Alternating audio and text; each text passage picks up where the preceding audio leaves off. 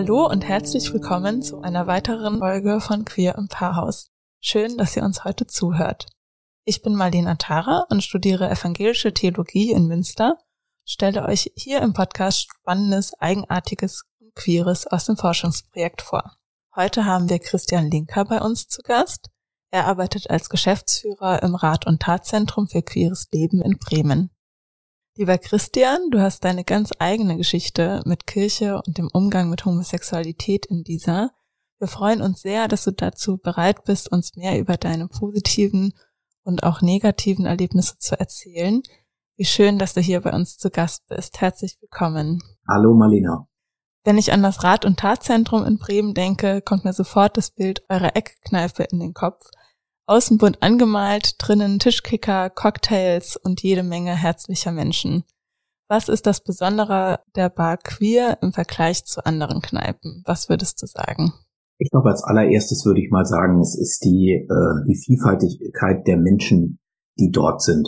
Also es ist wirklich sehr, sehr bunt gemischt, generationsübergreifend und äh, ja, es ist auch, glaube ich, eine besondere Stimmung, die den Laden auszeichnet. Also die Leute kommen da auch hin, um sich auch mit Menschen, die sie vielleicht vorher noch gar nicht kannten, auszutauschen, sich zu unterhalten, ins Gespräch zu kommen.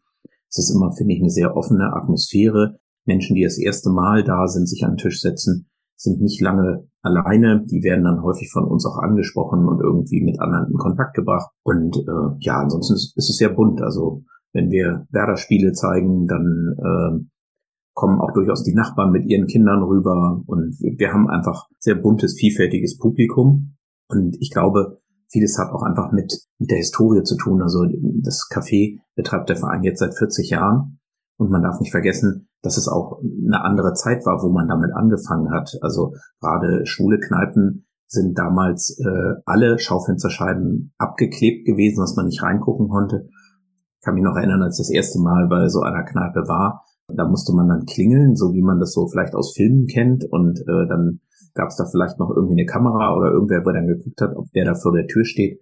Also das sind natürlich alles Entwicklungen, die noch aus Zeiten haben, wo es ähm, auch noch den Paragraphen 175 gegeben hat. Und die Kneipe vom Rat- und Tatzentrum war halt immer offen. Es gab immer offene Schaufenster, du konntest reingucken, die Menschen sehen. Das war sicher für die Leute auch zu der Zeit was Besonderes.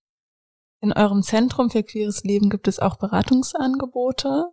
Gruppen und regelmäßige Treffs. Welche Menschen kommen zu euch? Ja, in erster Linie kann man sagen queere Menschen, das heißt Menschen, die sich nicht zu Hause fühlen in der heteronormativen Welt, die die meisten von uns vorgelegt bekommen haben und die immer so beschrieben ist mit dem, mit dem Begriff ja normal.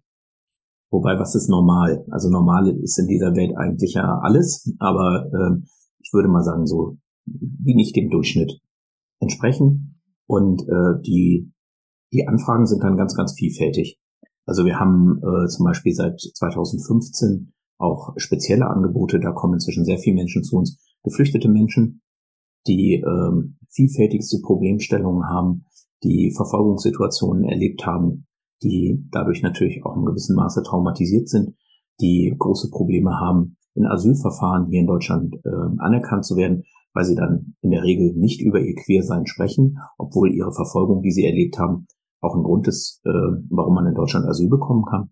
Das ist also zum Beispiel ein eigenes Themenfeld, wo Menschen kommen. Dann haben wir natürlich ganz klassische Coming-out-Themen, Menschen, die ähm, äh, sich mit sich selbst aus mit ihrer Identität und ihrer sexuellen Orientierung auseinandersetzen und äh, dazu Beratung haben möchten und zum Beispiel in ihrem Coming-out weiterkommen wollen. Äh, wir bieten Paarberatung an. Es gibt also vielfältigste Angebote, ähnlich wie es in Bürgerzentren oder auch in Gemeinden auch ist. Äh, es gibt eine AA-Gruppe, die äh, bei uns angedockt ist. Äh, es gibt ganz viele Selbsthilfegruppen, die sich eben mit der sexuellen Orientierung oder Identität beschäftigen. Es gibt Angebote für Eltern, auch ganz wichtig, also für Angehörige. Ähm, ja, also das ist ganz vielfältig, womit die Menschen zu uns kommen. Und die Klammer ist halt, dass die Menschen psychosoziale Beratung suchen und äh, vielleicht in einer schwierigen Lebenssituation eine Stabilisierung suchen, in, in einer Krisensituation sich befinden und äh, dann suchen sie den Rat bei uns. Und was sind deine Aufgaben? Ich bin als Geschäftsführer seit acht Jahren angestellt, bin insofern auch ein Stück weit für, für alles, was in unserem Verein passiert, äh, mit auch verantwortlich mit unserem ehrenamtlichen Vorstand und äh, kümmere mich viel auch um Öffentlichkeitsarbeitsthemen, wie zum Beispiel die Veröffentlichung neuer Broschüren und ähnliches. Aber ähm, habe natürlich auch äh, den ganzen Verwaltungsaufwand, den das so mit sich bringt. Und das Wichtigste ist natürlich Förderanträge stellen und nachher begründen, was man mit dem Geld gemacht hat, weil ohne öffentliche Förderung äh, wäre ein, äh, eine Beratungsstelle wie die unsere äh, nicht möglich. Das muss man ganz klar sagen weil die Beratungen, die Menschen bei uns äh, bekommen, äh, die sind kostenlos. Das ist auch ein wichtiger Aspekt. Und äh, das geht leider nicht, ohne äh, dass das staatlich gefördert wird. Ich kann mir vorstellen, dass ihr für viele Leute in Bremen zu einer sehr wichtigen Anlaufstelle geworden seid. Du hast gerade aber auch das Stichwort Öffentlichkeitsarbeit genannt. Wie reagieren die Menschen auf euch? Erfahrt ihr Dankbarkeit, Hate? Wie ist das Spektrum der Gefühle? Genauso, wie du das beschreibst, würde ich sagen. Also ich bin als junger Mensch zum Rat- und Tatzentrum gekommen, so äh, während ich Abitur gemacht habe und war selber sehr, sehr dankbar über die Menschen, die mir auch bei meinen eigenen Prozessen geholfen haben. Und für mich hat sich da auch irgendwie eine Welt aufgetan. Wollte dann später auch was zurückgeben und habe dann viele Jahre auch Jugendarbeit bei uns gemacht. Und äh, tatsächlich ist das so, dass ich solche Antriebe bei vielen queeren Menschen, die auch bei uns waren, feststelle. Also ich habe heute noch Leute, die äh, mir sagen, dass ich damals bei dir in der Jugendgruppe war, das war mir so wichtig und so weiter. Also wir haben, haben viele Menschen, ähm, die das sehr, sehr deutlich zum Ausdruck bringen, welche Bedeutung das für sie hat und die dann auch später sagen, ich möchte irgendwie was zurückgeben, ich möchte was helfen, ich möchte mich ehrenamtlich engagieren, ich möchte, dass es andere Menschen einfacher haben, als ich es hatte. Solche Motivationen haben ganz viele bei uns. Alte muss man sagen, dass wir natürlich nicht frei sind, auch von äh, dem gesellschaftlichen Kontext, in dem wir uns alle bewegen. Und da ist die Gesellschaft zwar offener geworden, aber äh, viele haben eben auch äh, erlebt, dass sie in der Welt aufgewachsen ist, wo äh, Homo- und Transfeindlichkeit relativ häufig ist, wo es stereotyp reproduziert wird. Und, und manche Menschen sind dann selbst zu Gewalt bereit. Also wir haben das häufig dass Menschen irgendwie äh, Eier gegen unsere Fensterscheiben schmeißen oder verdorbene Lebensmittel in unseren Lichtschächten landen. Äh, Buttersäure ist auch besonders perfide. Äh, ja, das ist auch das, was, was queere Menschen auch erleben auf der Straße, dass sie angefeindet werden. Wir haben ja in Bremen mehrere Übergriffe jetzt gegenüber Transpersonen gehabt, im öffentlichen Nahverkehr, in Bussen und Straßenbahnen, äh, bis hin zu, dass die Menschen ins Krankenhaus mussten, weil sie körperliche Gewalt erfahren haben. Also äh, das ist durchaus ein Thema, was wir auch in der Beratung haben und womit wir uns selber ganz persönlich auch auseinandersetzen müssen. Was leider ja auch nicht singulär Bremen der Fall ist, sondern auch in anderen Orten, wo es an anderen Standorten auch entsprechende Anlaufstellen gibt, die wir dann auch, auch gerne verlinken und darauf hinweisen auf unseren Instagram-Kanal zum Beispiel. Die Welt, in der man aufwächst. Wie bist du aufgewachsen? In was für einer Welt? Wie kann man sich das vorstellen? Ich glaube, ich bin in so einer kleinbürgerlichen Welt aufgewachsen. Bin in so einem Vorort von Bremen aufgewachsen. In Bremen sagt man dem Speckgürtel. Das ist niedersächsisches Umland. Das heißt, die Gemeinden sind alle reich, weil die Menschen in Bremen arbeiten, aber ihre Steuern im Umland bezahlen. Und ähm, genauso bin ich da aufgewachsen. Mein Vater äh, war Ingenieur und äh, hat als Beamter in Bremen gearbeitet bei der Behörde. Und äh, meine Mutter ist Ärztin und ähm, ja, in, in so einer kleinbürgerlichen Welt, in einer Kleinstadt, also wir waren noch fast so ein Dorfteil. Meine Grundschule war tatsächlich noch eher dörflich geprägt. Ja, da ist man vergleichsweise behütet aufgewachsen. Spielten für dich Glaube und Religion auch eine Rolle?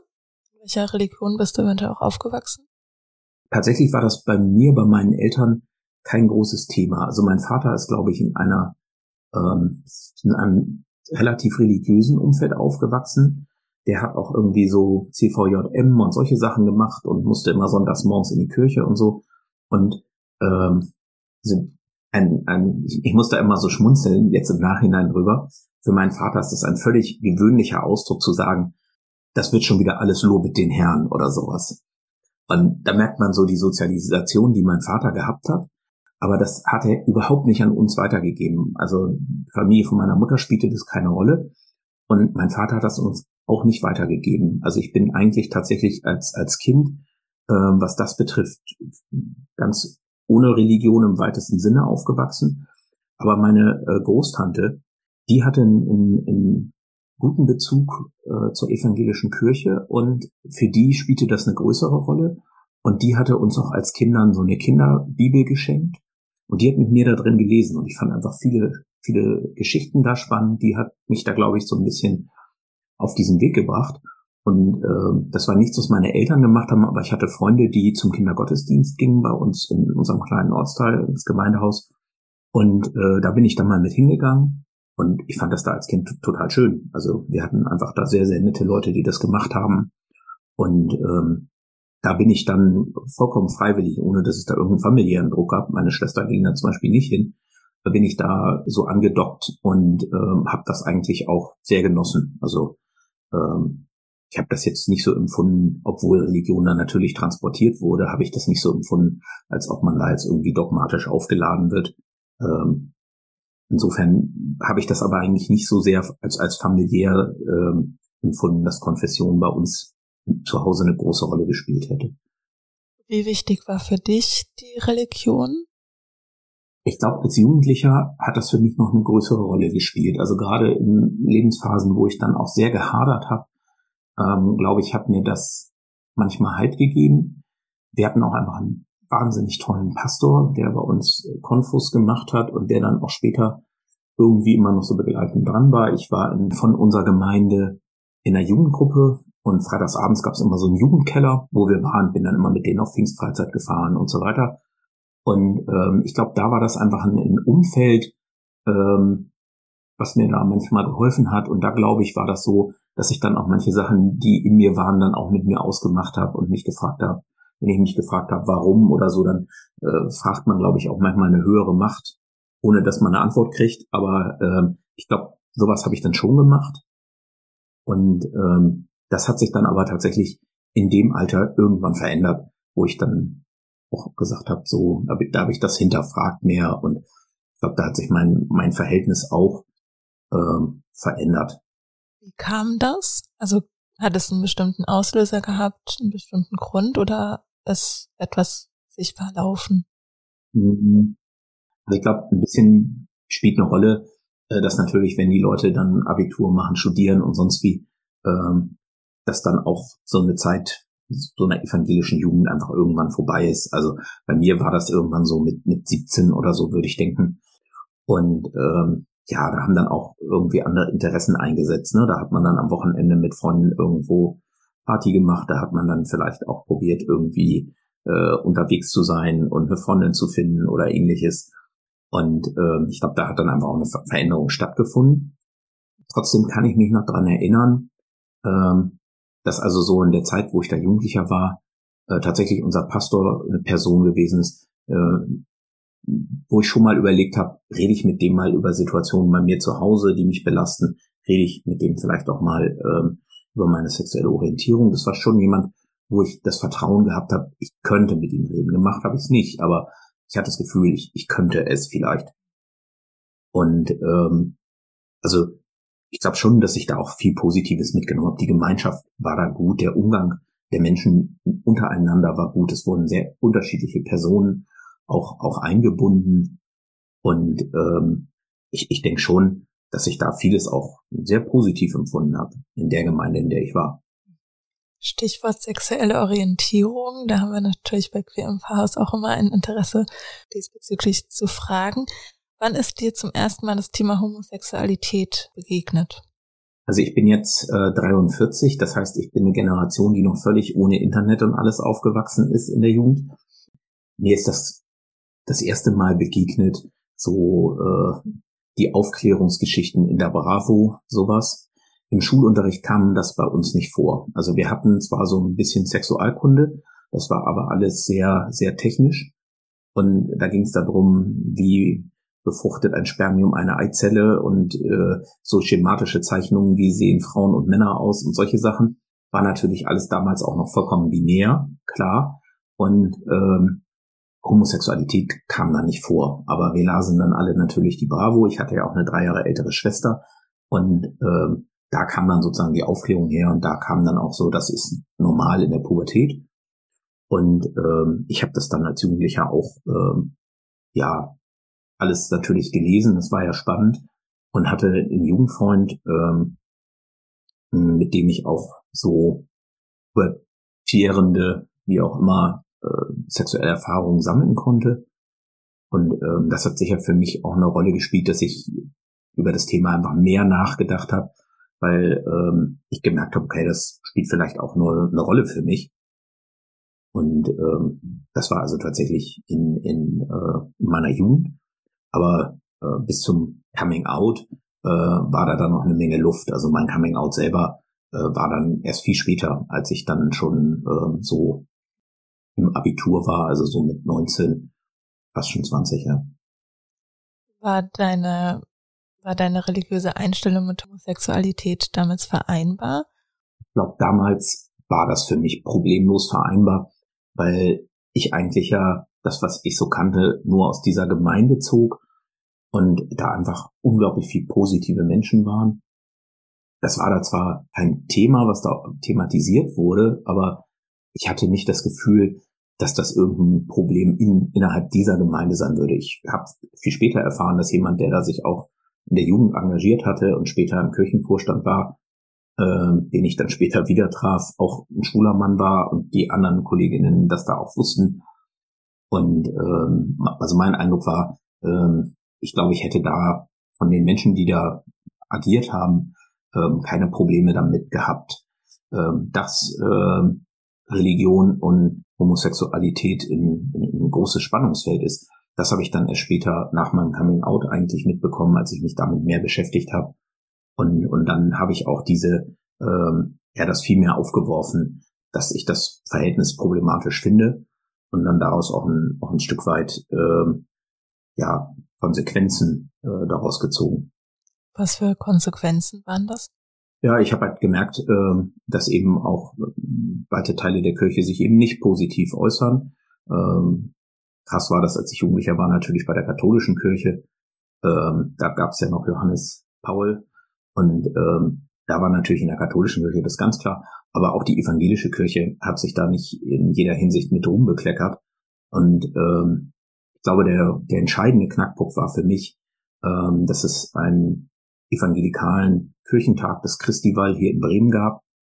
Und dort sollten Seminare stattfinden zum Thema Homoheilung. Also da ging es darum, äh, ja, queere Menschen sozusagen umzuerziehen mit Hilfe von Glauben. Da gibt es sehr hässliche Sachen bei diesen äh, äh, Konversionstherapien die ja zumindest für Jugendliche jetzt auch eigentlich verboten sind. Ich habe selber einen Freund, der das in einer Kirchengemeinde mitgemacht hat, richtig mit Teufelsaustreibung und all diesen Sachen. Und ähm, da haben wir damals, als das stattfand, auch, auch Menschen gehabt von der Kirche, die auch Vorträge dazu gehalten haben, die einen Film vorgeführt haben und so weiter. Und da habe ich einen Einblick in eine Welt bekommen, die mich äh, zutiefst schockiert hat, weil das auch einfach so ein krasser Unterschied war zu dem, was ich in meiner Heimatgemeinde erlebt habe und ähm, habe ich gedacht, äh, das ist einfach was, was ich nicht unterstützen will. Hab gedacht, äh, ja, wenn man irgendwohin umzieht, dann zahlt man seine Kirchensteuer in irgendeiner Gemeinde, wo man da eingefahrt wird. Man weiß noch nicht mal, was das für eine Gemeinde ist, was die für eine Haltung hat und so. Und äh, das hat mich alles sehr geärgert. Ich bin dann zwar trotzdem nicht aus der Kirche ausgetreten, aber mein Verhältnis war so, äh, wie das übrigens tatsächlich bei vielen queeren Menschen ist, dass ich gedacht habe, also die Kirche ich habe jetzt kein Adjektiv davor gesetzt, ähm, die kann mir einfach mal gestohlen bleiben. Und dann soll sie halt in ihrem Muff da irgendwie weitermachen, aber äh, ohne mich.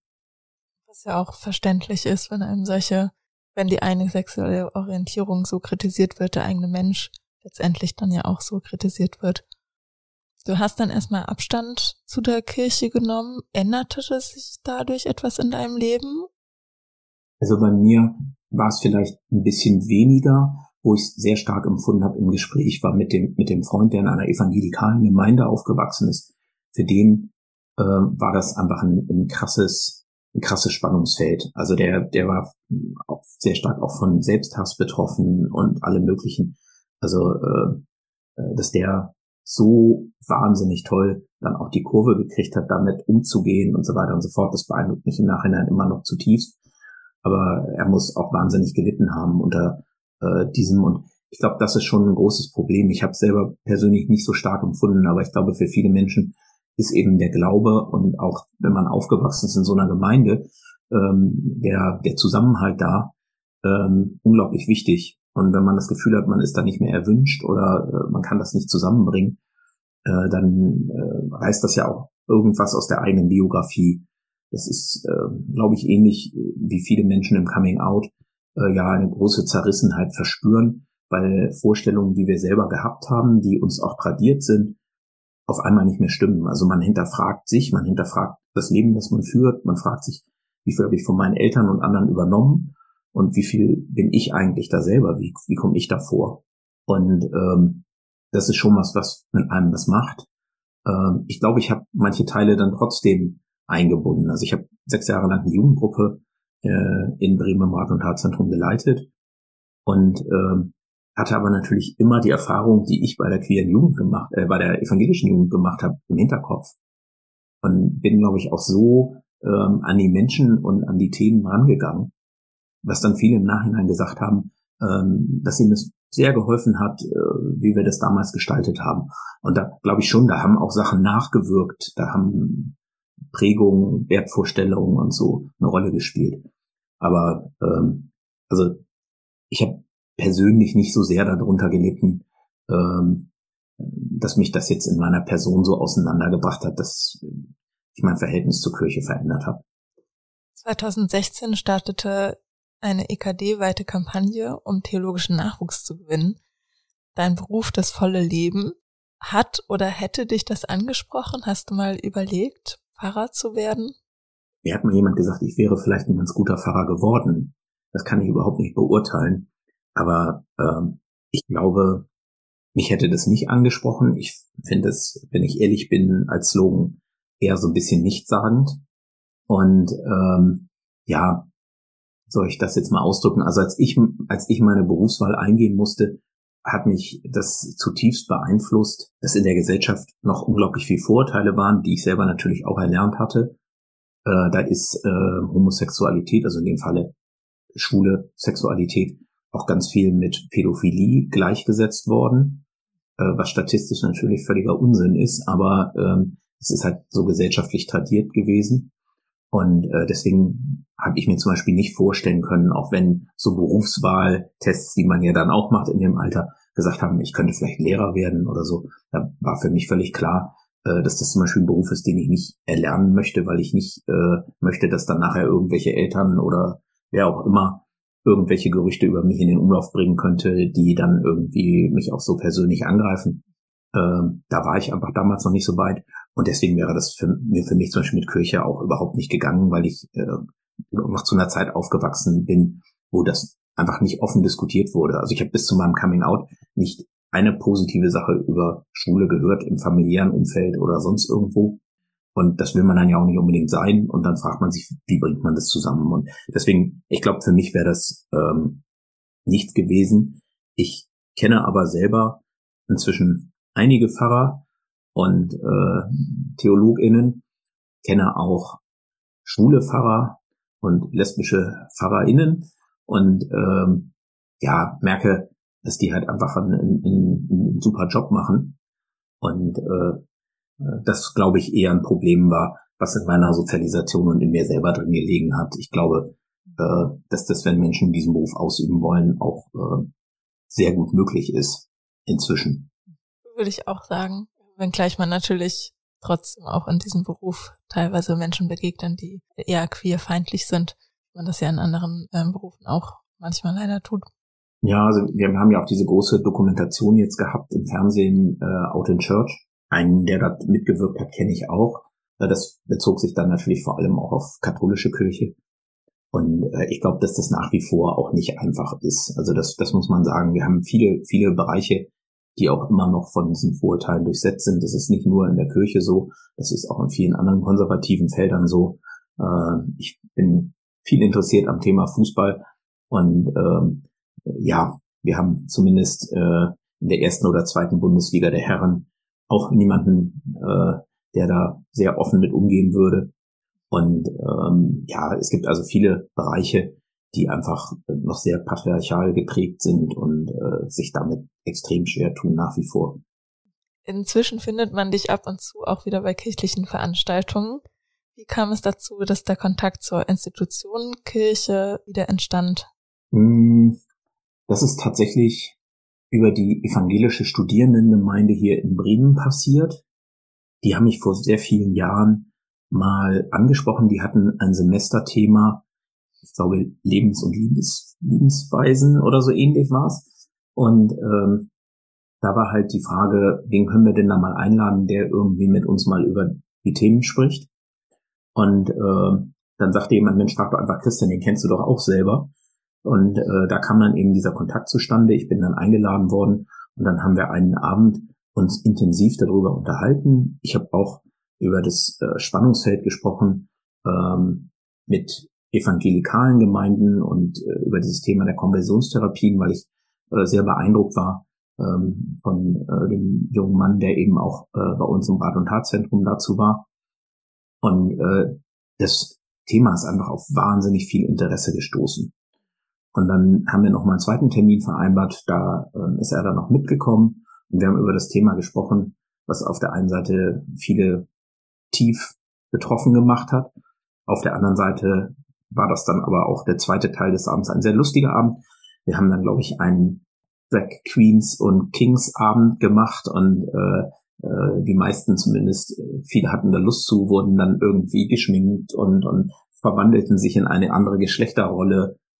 Und ähm, ja, da, da war einfach irgendwie eine, eine richtig gute Stimmung unterwegs. Ein toller Pastor, der auch einfach ähm, äh, da offen war und das auch alles mitgestaltet hat. Einfach, es war wirklich ein, ein richtig gutes Klima, was darüber kam. Und das erinnerte mich sehr stark daran, wie eigentlich so meine Erfahrungen in meiner äh, früheren Gemeinde gewesen sind. Und dann habe ich mit Menschen dort mich häufiger getroffen. Wir haben irgendwie was zusammen unternommen. Die sind dann auch von der ESG ins Rat- und Tatzentrum gekommen, haben unsere Bar besucht. Und äh, da gab es dann einfach Verknüpfungen, die entstanden sind. Und äh, irgendwann haben sie dann geschafft, mich zu überreden, äh, dass ich zu einer Skifreizeit mitbekommen bin. Ich hatte vorher noch nie auf Skiern gestanden. Das bedurfte äh, einiger Überzeugungsarbeit. Und ähm, ja, da sind dann richtig Freundschaften daraus entstanden. Also mit dem, mit dem Pastor äh, der ESG äh, bin ich äh, inzwischen seit vielen Jahren auch privat befreundet und mit anderen Menschen, die dort sind, auch. Und äh, ja, da, da würde ich vielleicht im Nachhinein sagen, da habe ich dann auch irgendwie wieder so ein bisschen, bisschen meinen Frieden gemacht und habe dann eher überlegt, ähm, wie kann ich denn jetzt auch ähm, dazu beitragen, dass Menschen, die eben gerne im kirchlichen Kontext bleiben möchten, denen es wichtig ist, wie kann ich denen dann eben auch eine Hilfestellung geben, ähm, dass das eben auch für die passt. Ich habe viele Gespräche auch mit ähm, äh, VertreterInnen äh, der bremischen evangelischen Kirche dann später geführt, auch in meiner Funktion im Rat- und Tatzentrum dann. Und ähm, ja, wir haben dann probiert, eben auch, auch was zu bewegen in Kooperation, Veranstaltungen. Und da passiert inzwischen eine ganze Menge. Also Kolleginnen von mir machen was zu Regenbogenfamilien ähm, seit mehreren Jahren auch äh, mit der Kirche zusammen, wo dann einfach ähm, da so ganze Fachtage zu stattfinden. Und ähm, ich glaube, dass in, in manchen Teilen der bremischen Kirche, äh, der bremischen evangelischen Kirche da inzwischen äh, Bewegung ist oder die einfach auch schon wo angekommen sind. Und auch äh, die katholische Kirche, in dem Falle Jugend und Studierende an der, an der katholischen Kirche hier in Bremen, äh, haben den Kontakt immer, immer wieder gesucht. Auch da hat es tolle Veranstaltungen gegeben. Und da merke ich dann eben dran, äh, dass man auch seine eigenen Vorurteile da ja nicht pflegen sollte. Und äh, da natürlich auch äh, eine tolle Zusammenarbeit möglich ist. Und auch ein differenzierter Blick ja nochmal deutlich wird. Welches Bild hast du von PfarrerInnen? Und aus welchen Erfahrungen speist du dieses Bild? Vielleicht hat es sich auch verändert im Laufe der Zeit ich glaube, das ist inzwischen ist es genauso divers ähm, wie eben andere Menschen auch sind. Also äh, Gemeinden sind nicht vergleichbar und so betrifft es auch Fahrpersonen. Ich habe inzwischen sehr, sehr positive Erfahrungen gemacht. Ich habe von dem Pastor von der ESG gesprochen, auch damals in, in meiner Geheimatgemeinde. Ähm, der Pastor war einfach irgendwie äh, eine tolle Figur für viele Menschen. So habe ich einfach auch wirklich tolle Menschen, die in, in Kirche etwas tun. Also es sind ja auch nicht nur äh, die PfarrerInnen, sondern es sind ja auch jede Menge Menschen, die ohne Verkündigungsauftrag in den Gemeinden äh, wichtige Aufgaben übernehmen. Und äh, da habe ich ganz tolle Menschen kennengelernt. Ich muss aber auch sagen, äh, dass es auch äh, negative Vorbilder gibt. Also äh, ich bin nochmal wieder zutiefst erschüttert gewesen, obwohl ich viele Sachen da inzwischen auch kenne, was auch hier in Bremen passiert ist. Äh, wir haben ja auch einen evangelikalen Pfarrer, der einfach in seiner ganzen Art schon, finde ich, unfassbar aggressiv ist. Also es hat nichts mit dem zu tun, äh, wie ich andere äh, Personen da kennengelernt habe. Und ähm, ich kann überhaupt nicht nachvollziehen, es geht mir aber nicht nur alleine so, eine Person, die auch einfach für mich wirklich auch Hass predigt, äh, in, in dieser Position sein kann und, und äh, diese Botschaft verkündigt. Und ähm, ja, also äh, wenn man dann queere Menschen dämonisiert, äh, als teuflisch bezeichnet, dass man vernichtet werden muss und von Verbrechern spricht und so weiter und so fort. Äh, also das in, in einer Predigt äh, oder in einem Seminar, was er abgehalten hat, so viel drin gewesen, wo ich gesagt habe, das ist einfach etwas, was überhaupt nicht geht. Und wir haben uns da mit Menschen ausgetauscht zu und äh, ich habe dann tatsächlich auch mit dem mit dem Staatsschutz gesprochen darüber hier in Bremen, äh, wie die denn das eigentlich einschätzen, die auch sofort der Meinung waren, äh, dass das den Tatbestand der Volksverhetzung erfüllen könnte. Und ähm, das hat die Staatsanwaltschaft dann auch verfolgt. Viele Menschen haben das dann in der Öffentlichkeit auch weiter verfolgt. Ähm, das ist zu einem relativ für bremische Verhältnisse spektakulären Prozess gekommen, wo der auch in erster Instanz verurteilt wurde. In zweiter Instanz ähm, ist dann ein Freispruch erfolgt, weil es eigentlich dann auf eine theologische Ebene transportiert wurde. Damit fremdel ich sehr, weil ich denke, wir haben ein Grundgesetz und ja, da besteht eine Religionsfreiheit, aber äh, da sind auch andere Rechte gesichert.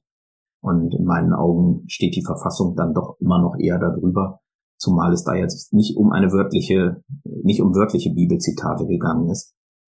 Ähm, ich habe da einfach ein anderes Empfinden.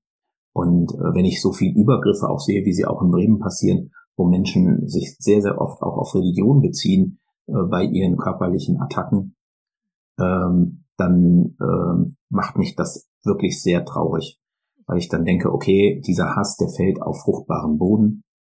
Und äh, jedes Mal, wenn auch über diesen Prozess in irgendeiner Form berichtet wird und so weiter, dann kriegen wir E-Mails von, von Menschen oder stehen Menschen vor vom Gerichtssaal oder so, die dann eben zu entsprechenden Gemeinden gehören, die dann angereist kommen und äh, dann auch ja äh, indoktriniert sind mit diesen Gedanken. Und ähm, da kann ich die Erfahrung, die ich gemacht habe, wirklich nicht wiederfinden. Und ich hoffe sehr, ähm, dass die evangelikalen Gemeinden ähm, das, was sie wohl in den letzten Jahren tun, ähm, ja, damit nicht erfolgreich sind, dass sie also einfach immer weiter Macht gewinnen in der evangelischen Kirche und dass sie immer stärker werden. Also äh, das beunruhigt mich schon, muss ich offen zugeben, weil ich das Gefühl habe, in einer Welt, äh, die für viele Menschen sowieso schwer zu verstehen ist, die sich zu schnell dreht und äh, wo zu viel zu schnell Veränderungen sind, auf die sie nicht reagieren können, da suchen sie dann vielleicht auch solcher autoritären Vorbilder und, und müssen sich an irgendwas festklammern, dass es irgendein höheres Gesetz gibt oder eine höhere Macht gibt, an, an die sie sich da klammern. Und ähm, ja, in unserer Welt, die an manchen Stellen ja doch sehr viel offener wird und sehr viel ähm, zugänglicher wird und den Menschen zuhört, ist, ist diese autoritäre äh, Form des Glaubens äh, für mich äh, sehr schwer damit umzugehen. Und ganz deutlich gesagt, das betrifft natürlich nicht nur evangelikale Christen, äh, das erleben wir ja in, in, in praktisch äh, ja den meisten äh, großen Glaubenskonfessionen, äh, dass eben auch äh, so ein Hass äh, dann eine Rolle spielt und Männlichkeitsbilder eine Rolle spielen. Und äh, das ist ein Weg, von dem ich hoffe, dass es nicht in diese Richtung weitergeht. Das hoffe ich auf jeden Fall auch sehr. In der Pastoraltheologie, das ist die Theorie des Pfarrberufes, sagt man, dass der Beruf mit Macht und Einfluss zu tun hat. Wie schätzt du das ein? Siehst du das bei vielen Pfarrpersonen, nur bei einigen? Wie spielt Macht da eine Rolle? Ich glaube, dass das definitiv so ist. Also der Pastor, von dem ich gerade gesprochen hat, der ist für mich ein Inbegriff von Autorität und, und, und Macht und übt es mit Sicherheit aus. Und ähm, ich glaube, dass immer, wenn man sich auf, auf eine, ja, auf ein Gesetz berufen kann oder auf eine höhere Instanz berufen kann, äh, dass das natürlich was, was mit Macht zu tun hat. Also ähm, ich, ich selber muss auch in meiner Position als Geschäftsführer an manchen Stellen Macht ausüben und fühle mich damit auch nicht immer wohl. Aber ähm, ich glaube, manche Bereiche bringen das ein Stück weit so mit sich. Und wenn man, wenn man sieht, wie die Rolle ist, also wenn äh, PfarrerInnen dann äh, vor einer Gemeinde stehen und die Arme ausbreiten, um den Segen zu transportieren oder irgendwas, also das sind natürlich Mittlerrollen. Also ne, das ist ja in den, in den Personen schon vorgegeben. Der Papst ist ein Stellvertreter Gottes auf Erden oder solche Sachen. Also äh, da werden natürlich Personen aufgeladen, um auch, auch die Autorität äh, der Institution auch einfach zu repräsentieren und weiterzugeben. Und ich glaube schon, äh, dass das auch in unserer Gesellschaft immer noch so ist, wenn jemand sagt, also ich, ich, ich bin Pastor oder ich bin Pfarrer oder so, dann hat das auch immer noch ein, äh, ein gesellschaftlich hohes Ansehen. Und dann darf man ja auch nicht vergessen, dass die Menschen ja auch ähm, zu den Personen hinkommen, um auch ähm, über ihre Ängste zu reden und über ihre äh, persönlichen Erfahrungen zu reden äh, das System in der katholischen Kirche, wo die Sünden gebeichtet werden und so weiter, das verleiht natürlich den Personen Macht über die Menschen, dass man einfach viel darüber weiß. Und äh, wie immer, wenn Menschen Macht haben, dann erleben wir auch Machtmissbrauch. Also Missbrauchsskandale hat es, glaube ich, in den Kirchen zu Genüge gegeben. Und das, das öffnet Tür und Tor. Aber wir haben das bei anderen Berufen auch. Also Ärzte und Ärztinnen sind, sind auch immer ne, so Halbgötter in Weiß und was man dann so sagt. Die Begrifflichkeit ist sicher kein Zufall. Und ähm, bei Lehrkräften und Schulen ist es ähnlich so. Also äh, ich glaube, es gibt noch mehr Berufe, wo einfach ähm, über die gesellschaftliche Stellung leicht Macht ausgeübt und dann eben auch äh, missbraucht werden kann, ganz klar. Einige unserer ZuhörerInnen sind auf dem Weg, PfarrerInnen zu werden oder sind dies bereits. Was möchtest du diesen gerne mitgeben? Worauf sollten sie als Pfarrperson Acht geben? Hm. Tja, da will ich mich vielleicht gar nicht so erhöhen, dass ich dann so viel dazu beisteuern kann. Aber wir haben, wir haben eben über das, über das Thema äh, Macht gesprochen, die vielleicht einfach auch einen Beruf mit sich bringt. Das ist sicher was, was Gutes, wenn man sich darüber bewusst ist, ähm, dass man auch äh, vielleicht auch ganz unfreiwillig manche Sachen hervorruft bei Menschen ähm, und mh, darüber immer mal wieder auch für sich selber zu reflektieren und äh, sich zu überlegen, dass man ja, dass wir ja alles gleichwertige Menschen sind, ähm, das ist sicherlich nie ein Fehler. Und ähm, ich habe in der Vergangenheit eben auch gemerkt, dass ähm, viele Dinge gesagt werden, äh, weil sie einfach gesellschaftlich tradiert sind, ohne dass man ähm, darüber jetzt weiter reflektiert. Und äh, Menschen, die aber äh, anders empfinden als man selber, die sind vielleicht sensibler und die lesen aus den Worten was ab, was ähm, mh, was man dann eben auch, auch vielleicht gar nicht so gemeint hat. Und ich glaube, ähm, dass einfach alle die alten äh, Glaubensbücher natürlich die Schwierigkeit haben, äh, dass sie zwei Jahrtausende oder wie lang auch immer, manche Texte sind vielleicht noch viel älter, ähm, überwinden müssen. Das heißt also, äh, wenn ich sage, ich habe eine wörtliche Auslegung, dann, äh, dann stehen da natürlich auch Sachen drin, äh, die wir heute auch nicht mehr befürworten. Also wir steinigen heute ein Glück keine Frauen und machen auch sonst jede Menge Mist nicht mehr, der da auch eben drin steht. Und ich glaube, da äh, muss man auch in, mancher anderen Hinsicht dann heute auch anders interpretieren und drüber nachdenken. Äh, wenn man halt von Männern und Frauen spricht, dann äh, hat vielleicht die Bibel das auch noch nicht äh, so genau äh, mitgedacht, dass wir heute auch eine Verfassung haben, die auch ein ähm, Personenstandsrecht auch divers oder gar keinen Eintrag vorsieht. Äh, wenn man da also äh, mit der Bibel zu genau agiert, äh, dann glaube ich, läuft man Gefahr, Menschen zu verletzen und äh, vielleicht da auch einfach nochmal mit einem aufmerksamen Auge drauf zu gucken, äh, kann eigentlich das, was ich mittels dieses Buches reproduziere, Menschen verletzen. Und vielleicht will ich das gar nicht. Also aus, aus so einem Blickwinkel auch immer nochmal zu gucken, äh, ist, glaube ich, auch gut angeraten. Ja. Ja, vielen Dank für diesen Blick von dir, nämlich den Blick von außen. Den kann man selber ja immer so schwer einsetzen. Andere ZuhörerInnen sind vielleicht gerade in einer ähnlichen Position, in der du auch warst, also mit der Kirche sehr zu hadern, mit den Aussagen, die dort sind, aber trotzdem irgendwie einen eigenen Glauben zu haben. Was könntest du denen noch mitgeben? Was würdest du denen gerne mitgeben wollen? Ich finde es ganz wichtig, dass die Menschen ähm, ja ihren, ihren eigenen Weg und Zugang dazu finden. Und ähm, für manche Personen führt das vielleicht auch nachher dazu, dass sie sagen, diese Kirche und Religion hat für mich eine Wertigkeit bekommen, die gar nicht meine ist, sondern die ich einfach auch erlernt habe und die von außen kommt und ich brauche das vielleicht auch gar nicht. Und dann ist es, finde ich, auch völlig okay, wenn die Menschen sagen, ich gehe diesen Weg auch nicht weiter und will das nicht tun. Auf der anderen Seite weiß ich eben auch, dass es für viele Menschen in der Biografie extrem wichtig ist und ähm, eine große Rolle spielt. Und äh, denen würde ich auch einfach Mut machen, macht euch vielleicht auch einfach nochmal auf den Weg, guckt euch irgendwie vielleicht auch mal eine andere Gemeinde an, wenn eure Gemeinde auch da nicht offen ist.